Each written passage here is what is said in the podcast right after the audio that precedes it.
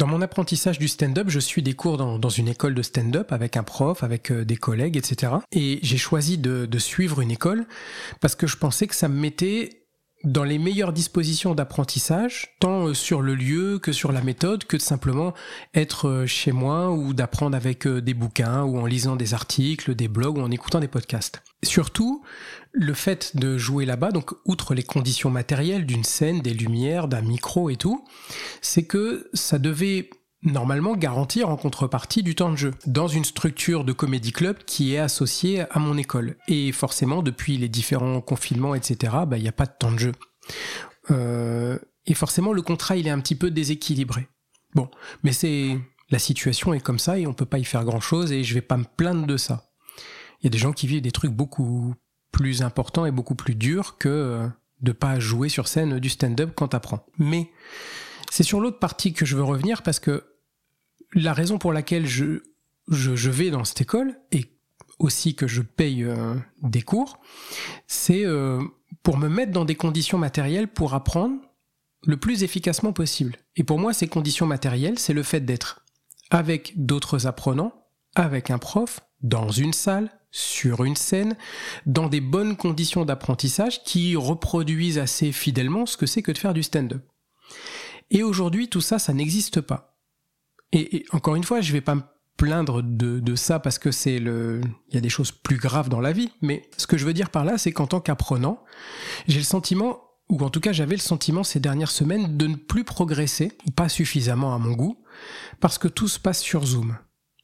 Et je me suis rendu compte, je pense comme plein de salariés, comme plein de gens qui font des trucs sur Zoom, que en vrai, ça n'a aucune efficacité ce genre de truc faire des réunions à distance ou faire de l'art à distance, a fortiori de l'art à distance, ça ne fonctionne pas.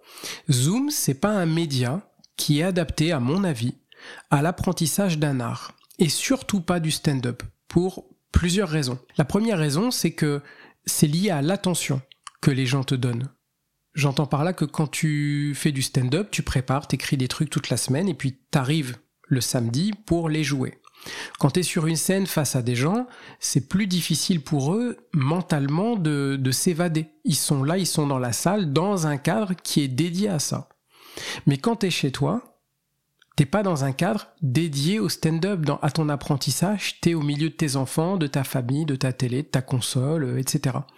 Et donc c'est beaucoup plus facile d'être stimulé par d'autres choses et que ton attention soit accaparée par d'autres choses.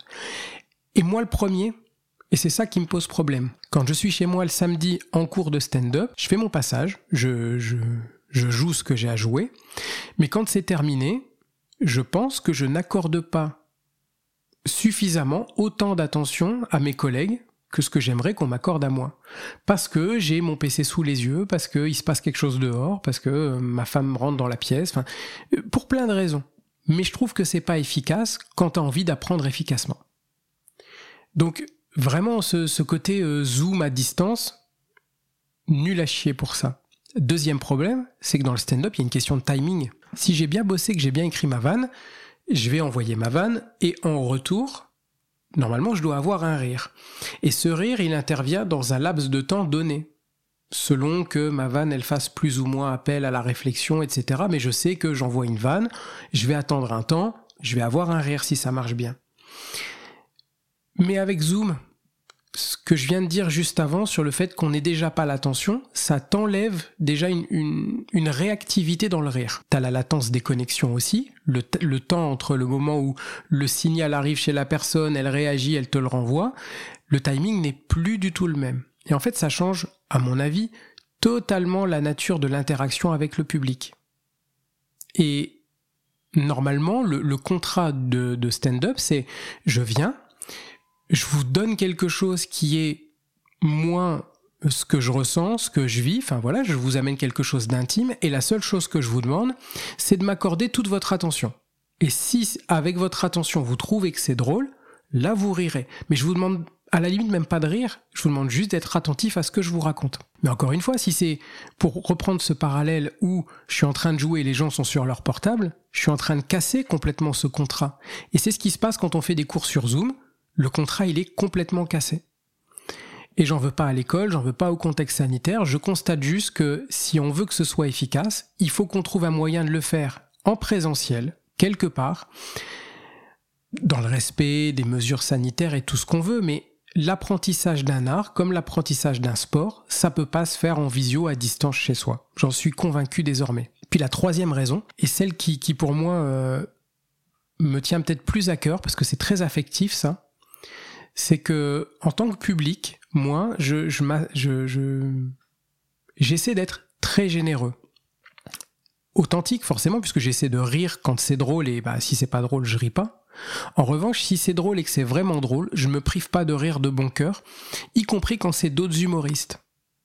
Et euh, même si je suis dans l'analyse et dans le, fait de décortiquer les vannes et tout, je m'empêche pas à un moment donné de rire de bon cœur et d'avoir des fous rires, etc.